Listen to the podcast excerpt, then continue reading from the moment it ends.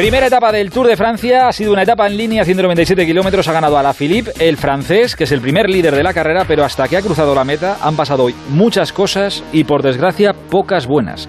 Ha habido dos caídas importantes, una provocada por una espectadora eh, que ha provocado una montonera tremenda y a 7 kilómetros de meta, otra caída a más velocidad, también eh, provocada esta vez por los ciclistas. Ha sido pues el típico afilador que hacen ahí en mitad de carretera. Y otros tantos que se han ido al sol. Así que hasta ahora pide casi más esto, un parte de guerra que otra cosa. Por ejemplo, Mar Soler, el ciclista de Movistar, problemas en la muñeca, no va a tomar mañana la salida. Primera baja española en este Tour de Francia. En el primer día, su compañero Miguel Ángel López, eh, uno de los favoritos para luchar por la victoria, ha perdido hoy tiempo, también fruto de esas caídas que ha habido. Valverde está sano, pero ha perdido también bastante tiempo. Chris Froome, veremos a ver cómo está mañana o si puede salir o no. Y si sale, de qué manera está, porque ha perdido también muchísimo tiempo, aunque no viene aquí a pelear la victoria por el Tour, pero bueno, y ha terminado muy magullado, por cierto, Chris Froome. ¿eh? Esto es lo que ha pasado en todo el día de hoy, en la primera etapa, solo la primera. Perico Delgado, buenas noches. Hola, buenas noches, Aitor. Joder, el parte de guerra es tremendo.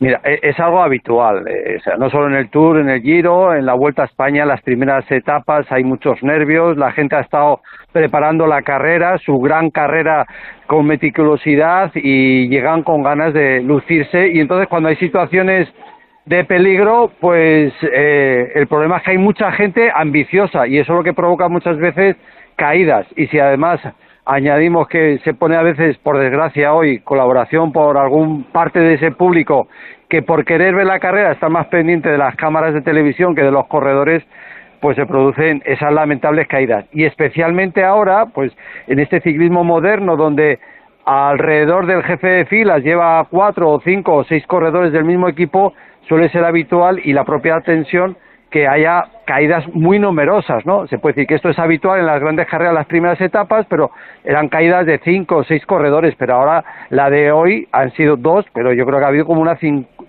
unos 50 corredores por los suelos y, algunos han hecho daño por desgracia. Que, que, los que iban por delante han tenido que, no te voy a decir echar pie a tierra, pero sí frenar para esperar a todos los que venían, que, ha sido un buen detalle, quiero decirte. Claro, eh, en, la primera caída era 30 38 kilómetros a meta, eso daba tiempo a los equipos a recomponer un poquito y pensando un poco la misericordia de los que han librado la caída y que van por delante, ¿no? Y aunque Quick Step ha librado bien, eh, a la su líder, que ha ganado finalmente, no iba en ese primer corte, ha levantado el pie y luego ha habido un poquito de tranquilidad para que todo el mundo que se había caído se reintegrase. Pero claro, cuando esta caída ocurre a menos de 10 kilómetros de meta, Aquí ya no se espera a nadie. Exacto, ya no se espera a nadie. y es donde Miguel Ángel López y entre otros como Valverde o Richie Por o Simon Yates ha perdido tiempo. Quería hacerte una, una consulta, pero eh, claro, tú evidentemente sabes mucho más de esto y tendrás más memoria y has vivido muchas cosas. Eh, pero yo no, no recuerdo, sí que recuerdo caídas y que espectadores, por desgracia, hayan provocado caídas. No sé si habéis visto la, la de hoy, esta primera de la que estamos hablando, a 38 kilómetros de meta. Pues una aficionada que estaba ahí con una pancarta que se había hecho en un cartón, un cartón de un metro, que lo tenía sacado todo hacia el asfalto. Entonces han venido los ciclistas, la muchacha estaba saludando en la tele para salir guapa pero claro, han venido los ciclistas que ocupaban todo el asfalto, eh, le han dado con el, se ha llevado el cartón por delante Tony Martin y ahí es donde se ha caído todo el mundo. Y estoy leyendo una información del diario West France que eh, estaba apuntando que el Tour estaba meditando denunciar a la aficionada. Eh, yo no, sé si, si es habitual esto, porque vemos muchas caídas y luego ya pues pasa el tiempo y ya nos olvidamos de lo que pasa o si esto va más o no. Pero si, si es normal que que igual sirve para que la gente vaya con más cuidado, que pasen estas cosas y que, oye, que, el Tour ha denunciado esta que mira la que ha liado.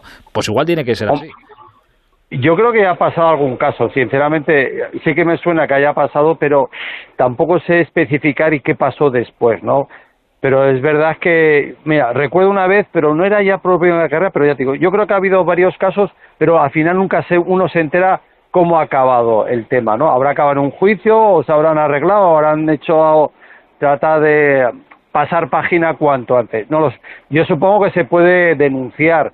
Lo que pasa que ha, sido, ha, sido, imprudente, es verdad que ha sido imprudente. Ha sido es como cuando hace años también un fotógrafo viene un corredor escapado, un italiano, Guerini en Alpe d'Huez se pone delante a hacer la foto y claro, las cámaras de fotos te alejan mucho el objetivo lo que estás viendo y claro, el corredor va subiendo, que tampoco se vaya muy rápido, pero va subiendo a 20 kilómetros por hora, y el ciclista pensando que se iba a apartar, como muchas veces ha pasado, que a última hora se aparta el fotógrafo, en este caso no, y chocó de frente, y fue una imagen cómica. Afortunadamente, Guerini, el italiano, pudo ganar la etapa, pero vamos, el leñazo que se pegó fue, fue duro.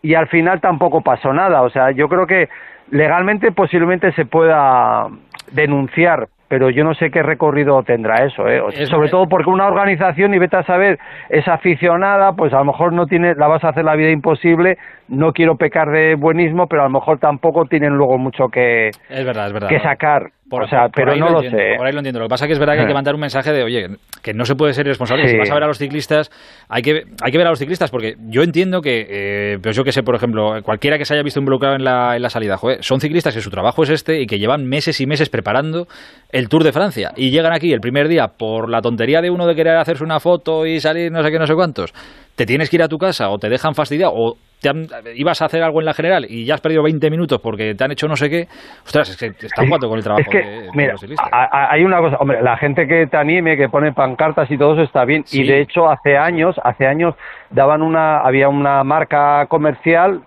que daba una especie de manoplas de cartón para animar a los corredores y las extendían en, o sea, la propia caravana publicitaria lo daba al público, entonces el público pues animaba y hacía ese gesto con esa manita, ¿no?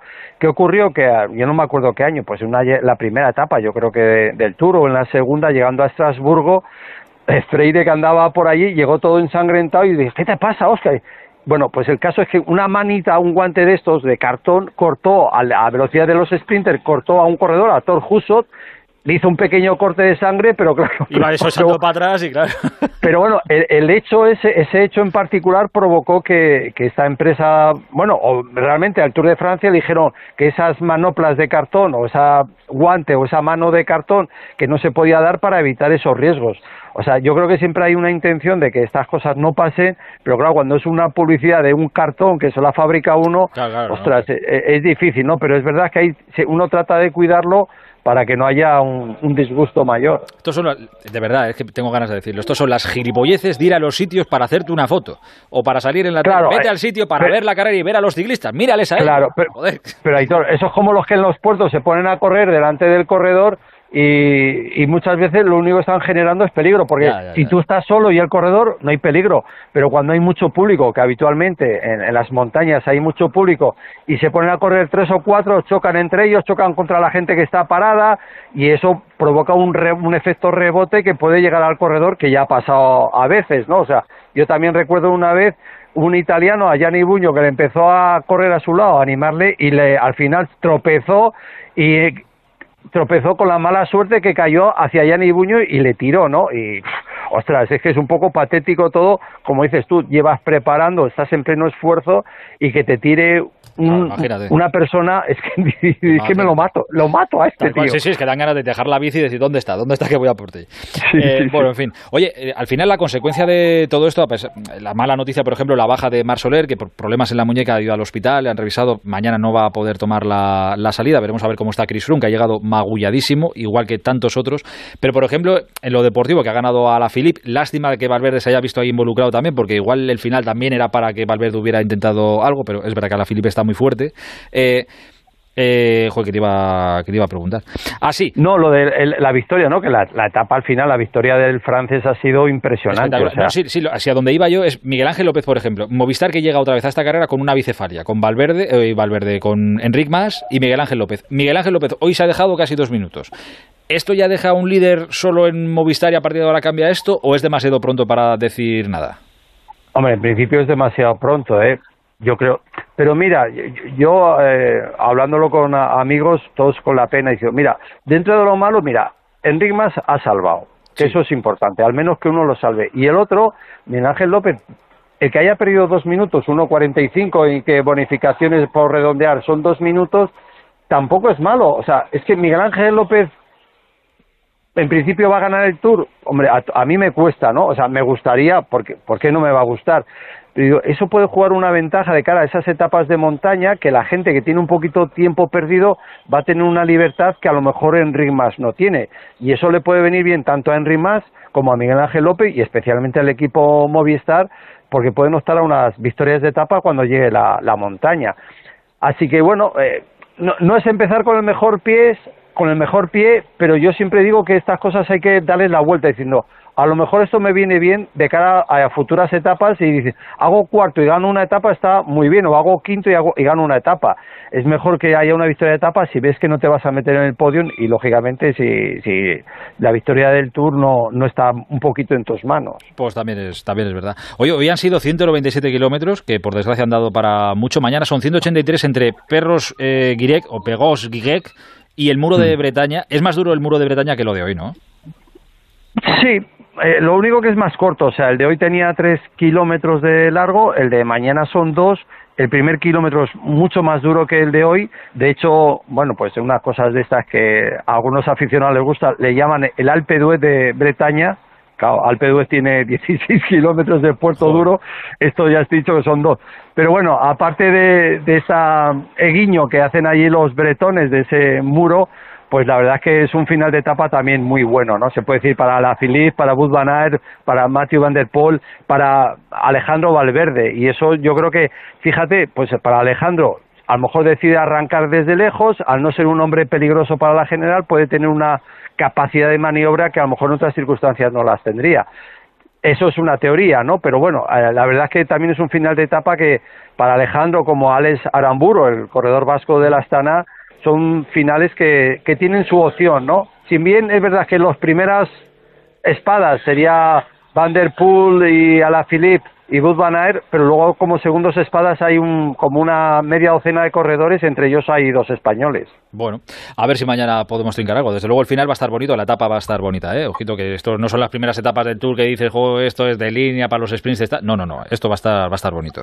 Eh, pensé que iba a ir peor de tiempo y que no me iba a dar tiempo, pero me va a dar tiempo a hacer... ¿Te puedo hacer la consulta, Pedro, así un poco por encima que te, decía ayer? Que sí que me tienes en ascuas. Yo estoy, a uno me ha dicho diciendo, ¿pero qué te que iba a preguntar? Digo, digo, no lo sé. es que no tengo ni idea. Dice, ¿pero no te ha avisado ni te ha dicho? Digo, no, no, estoy esperando, no solo yo, sino muchos. Estoy ¿Qué, qué, dudas existencial?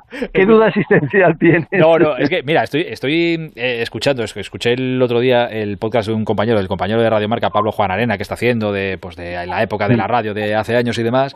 Y este último capítulo iba un poco de la vuelta y cómo se hacía la vuelta hace años con Joserra y con García, era aquello tal. Pero hay una cosa que yo no sabía. Con los helicópteros bueno, dicen o cuentan ahí que con los helicópteros os podían ayudar o que algún ciclista se le podía ayudar con el helicóptero si el helicóptero se le ponía delante o detrás. Digo, ostras, pero esto se, bueno, sí, ¿Era eh, verdad esto? No, hombre, esto, esto se habló en un Giro de Italia donde Francesco Moser en un duelo frente a Logan Fiñón, yo creo que era, o, no, o, o no, o a lo mejor eh, Michel Polentier, no me acuerdo, bueno, desde hace ya unos años, pero vamos, de los años 80, donde se habló que Moser ganó la crono y, el Giro de Italia gracias a que el helicóptero volaba bajo y, y es yo yo me, o sea es verdad que puede ser que, que el mismo fuerza de hélices que tiene ese ese remolino de viento ayude a, a remolcar como si fuese un viento a favor del corredor pero yo creo que, eso... digo, ostras, esto se nota tanto, ¿se podrá acercar tanto el helicóptero? Que, que poder sí, pero claro, es lo que tú acabas de decir, se tiene que acercar mucho y yo creo que un piloto puedes hacerlo a lo mejor puntualmente y ni eso, porque puede tirar a los corredores que ya pasó en una vuelta a España que el helicóptero... Eh, un helicóptero bajó mucho y empezó a tirar vallas y pegó un buen bandazo a los corredores y eso normalmente no, tienen que volar alto y están obligados a volar a una altura porque los, las cámaras que llevan ahí de televisión no, no necesitan estar encima del corredor, tienen unos zoom súper buenos. Pero es verdad que, ya digo, en un Giro de Italia sí que se habló que Moser había ganado la crono y yo creo que finalmente el Giro, gracias a la ayuda de un helicóptero que le ayudó a empujarle. Pero yo insisto, esto hablándolo con gente así, o por lo menos con los que consulté yo, me dijeron para eso hay que estar volando muy bajo y un helicóptero no, no vuela tan bajo por seguridad del, de la máquina, del piloto y, de todo. O sea que eso es un poco un bulo de tantos que muchas veces salen en, en, distintas informaciones. Ahora, pues aclarado queda, ¿ves qué fácil era? Eh, oye Pedro, maravilloso y agradecido que te quedo esta noche otra vez. Un placer siempre hablar contigo. Cuídate mucho, hasta mañana. Venga, hasta mañana. Adiós, amigo, chao. Ves que fácil es aclarar las dudas preguntándole a la gente que